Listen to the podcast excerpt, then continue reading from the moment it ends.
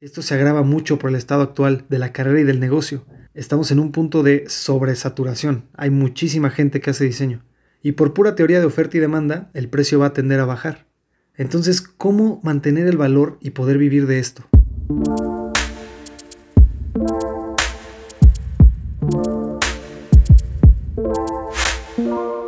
Hola a todos, excelente día. Estás escuchando Oficina General, el podcast donde hablamos del impacto cultural y económico que tiene el diseño y exploramos la forma en la que podemos transformar la profesión de una enfocada al consumo por una que ponga el significado y la función por delante. Soy su presentador, Jorge Peña.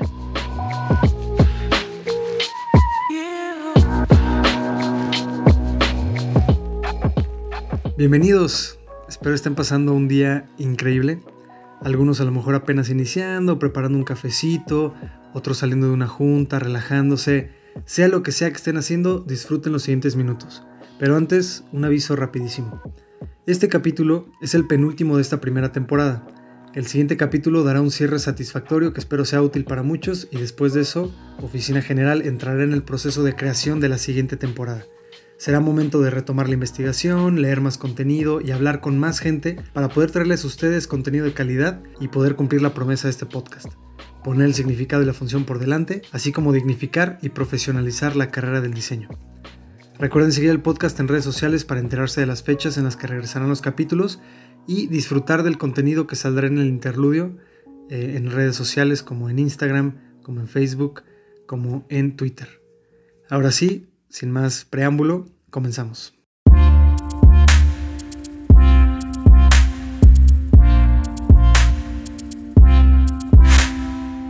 Perfecto. Empecemos con un tema controversial para muchos diseñadores. Un tema que se batalla diariamente en las ofertas y cotizaciones que se le dan a los posibles clientes y que es la razón por la cual muchos diseñadores desdeñan la competencia. Siempre hay alguien que quiere hacer el trabajo por la mitad del costo. Lo malo aquí de esa competencia es que generalmente son individuos que no han estudiado diseño y sencillamente lo ven como un hobby de medio tiempo. El clásico de que venden logos a 50 pesos. Estoy seguro de que varios han visto esa realidad. Y el otro lado de la moneda, que sencillamente es el pecado más grande que puede hacer un diseñador en contra de su carrera, que es entrar a concursos para esperar ganar un proyecto y que te paguen después de seleccionarte entre cientos de propuestas más. De verdad, si eres de esos, por favor deja de hacerlo. Estás perdiendo tu tiempo y dejas que se aprovechen de ti. De verdad, detente, ya no lo hagas.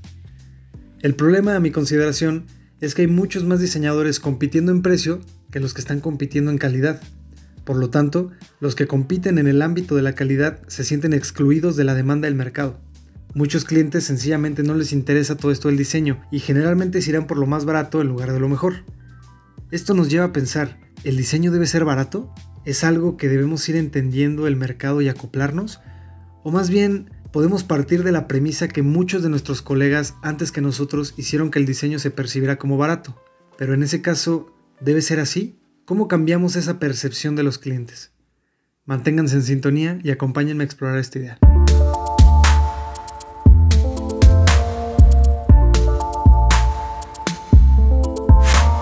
Ahí van las buenas noticias.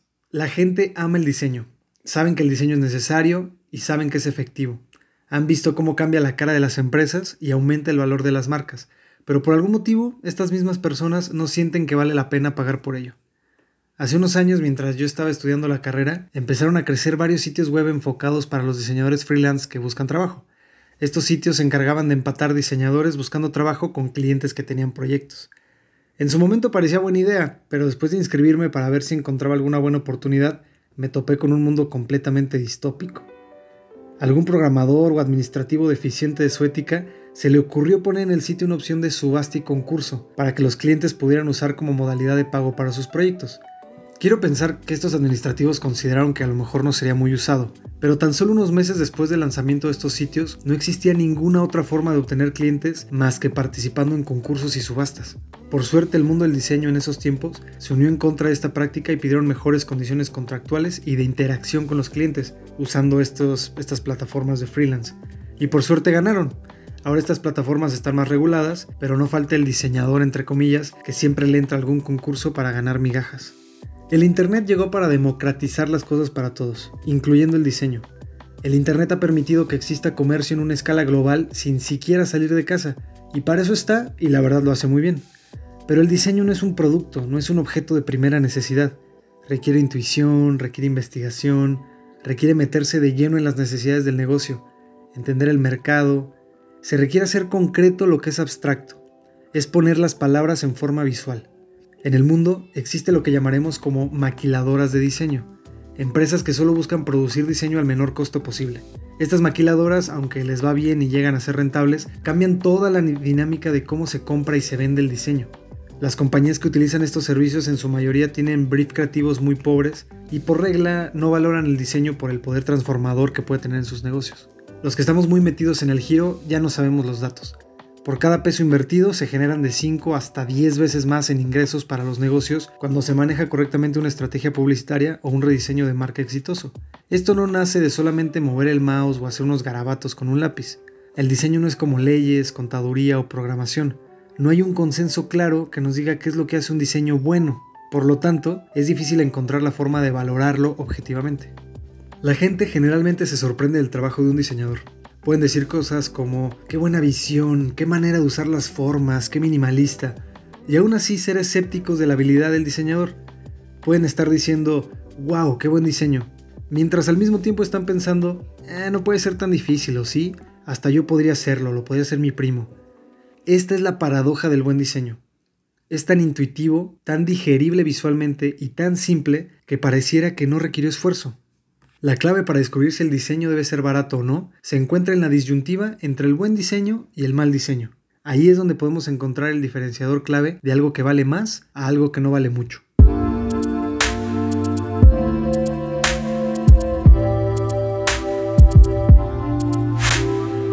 La Bauhaus puso a prueba estos límites. Ellos definieron el buen diseño.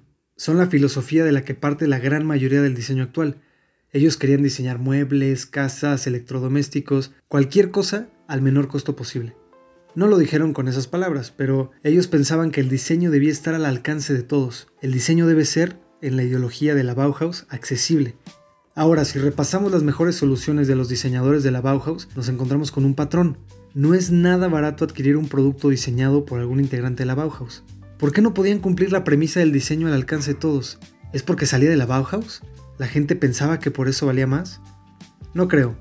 Posicionándonos en el contexto de la creación del producto, la Bauhaus era meramente una escuela de diseño que, aunque fuera muy visionaria, no había un valor agregado percibido por lo que salía de ahí, y sus estudiantes eran en cierta medida desconocidos. Después de valorar estos productos que mencionábamos, pude ver que uno de los factores que elevaba el precio eran los materiales que utilizaron y cómo los utilizaron. En su visión, ellos querían recuperar la nobleza de lo creado por los humanos, lo artesanal. En ese aspecto, alejarse de la producción en masa era parte esencial de garantizar un excelente diseño. Entonces podemos deducir que el precio del producto se debía a tres factores.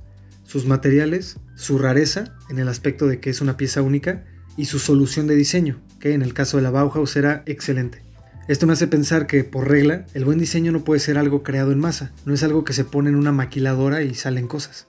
Una de las cosas que eran muy frustrantes para mí eran todas estas plataformas que facilitaban la creación de sitios web como WordPress, Wix, Squarespace o también los servicios que facilitaban la creación de logotipos que son como Taylor Brands o FreePic. Pensaba que esto iba a destruir la carrera, que nos iban a sustituir porque cualquiera va a poder hacerlo desde su computadora por menos de 200 pesos.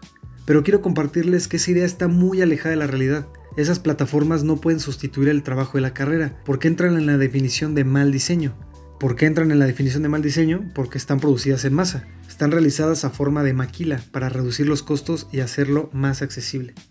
Dicho esto, espero que algunos ya estén pensando que estos logotipos que se crean en estos servicios o los sitios web que podemos ver hechos en WordPress u otras plataformas en realidad no son feos ni estéticamente malos. Muchos se ven en tendencia y son muy llamativos. Y para los diseñadores que usan FreePic en exceso, nos van a poder constatar que los clientes les termina gustando. De esta forma podemos tener otro factor que nos ayuda a diferenciar entre buen diseño y mal diseño. Definitivamente no podemos ser tan superficiales para decir que es por cómo se ve. Ya conocemos la regla, la forma siempre va después de la función. Entonces el buen diseño no se define por cómo se ve, los colores, las figuras, eso no es importante. El buen diseño se define por cómo funciona, por cómo está hecho y por su rareza o singularidad, que sea único. En este último punto voy a expandir un poquito más e incluso decir que el hecho de que no todos puedan tenerlo definitivamente hace que aumente su valor, como, lo, como pasa en la ropa de moda o en la arquitectura. Y con tenerlo no me refiero al usuario final, sino a nuestros clientes. Al adquirir algo con un diseñador, están haciendo algo único que no se parecerá a nada de la competencia, como sí sucede con los servicios de maquila. En todo existe el diseño, todo está diseñado. Desde la manija para abrir una puerta hasta una lata de refresco, todo pasó por la decisión de una persona. Lo que crea verdadero valor y hace que el trabajo de un diseñador sea digno y redituable es qué tanto se pensó esa decisión y qué tan bien soluciona el problema.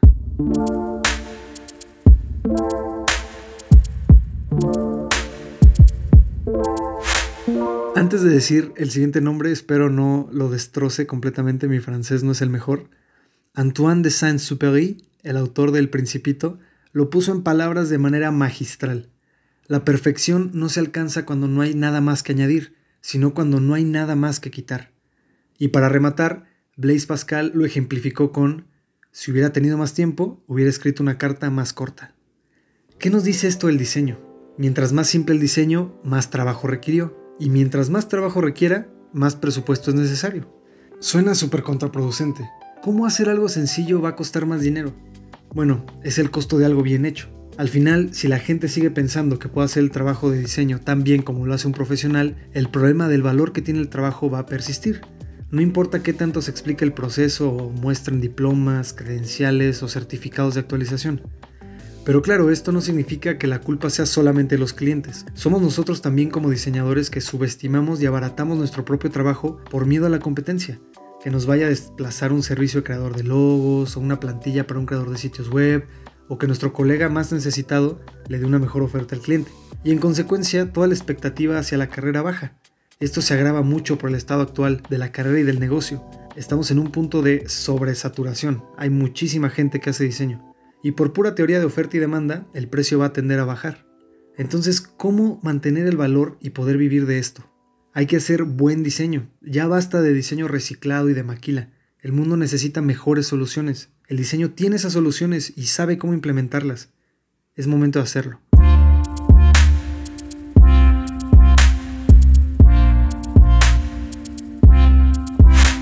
En resumen, a la gente le encanta el diseño, pero creen que cualquier persona puede hacerlo.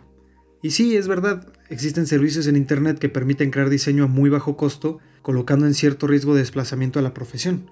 Este tipo de diseño, al ser hecho en masa, no soluciona correctamente los problemas de fondo, solo de forma, y por lo tanto, solamente el mal diseño puede ser barato.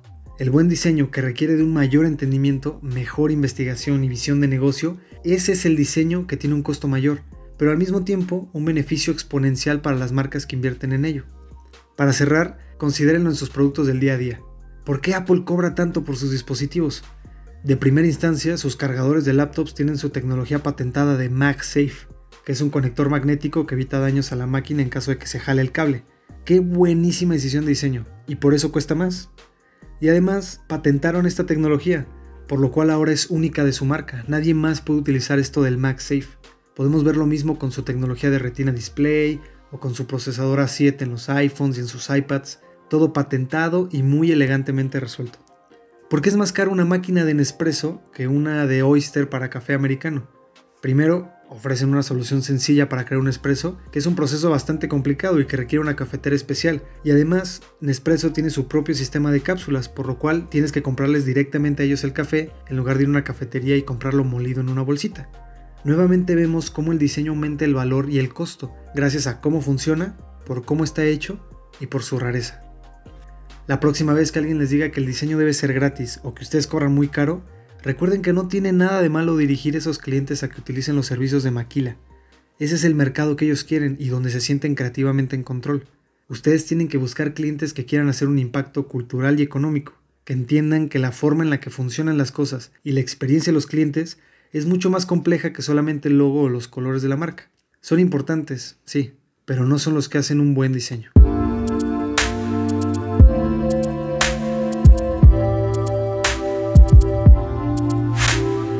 Muchas gracias a todos por escuchar el capítulo del día de hoy. Como les mencionaba al inicio, este es el penúltimo capítulo de la temporada. Se va a dar después del próximo capítulo una especie de descanso, nada más como para incentivar la investigación de los capítulos, darles mejor contenido no duden en que vamos a regresar con toda la energía, con toda la fuerza. Vamos a hacer mejor contenido. Esto es en beneficio de la carrera. Eh, quiero agradecerle a los Patreons, principalmente a Rodolfo Pérez Serrano. Muchas gracias por tu apoyo, como siempre. Ese dinerito que llega a Patreon ayuda muchísimo a que este proyecto se mantenga vivo. Si ustedes quieren participar como Patreons, recuerden que pueden entrar al sitio web oficinageneral.com. Hay dos botones en la parte superior derecha. Uno para invitar una cerveza. Ya lo he dicho muchas veces, me encanta la cerveza. Y el otro botón es ser un Patreon. Entonces, eh, cualquiera de las dos formas apoya muchísimo, ya sea para darme a mí un relax eh, después de un día de trabajo o para poder hacer crecer este proyecto de Oficina General. Eh, no olviden seguir Oficina General en redes sociales. Tenemos Instagram, tenemos Facebook, tenemos Twitter. Ahí van a estar las actualizaciones para la próxima temporada y también a veces se comparten ideas diferentes a los capítulos. Sin más por el momento, sigan esforzándose, sigan haciendo un excelente trabajo compañeros diseñadores y sigan siendo cool, sigan siendo geniales. Tengan un excelente día y nos vemos la próxima semana.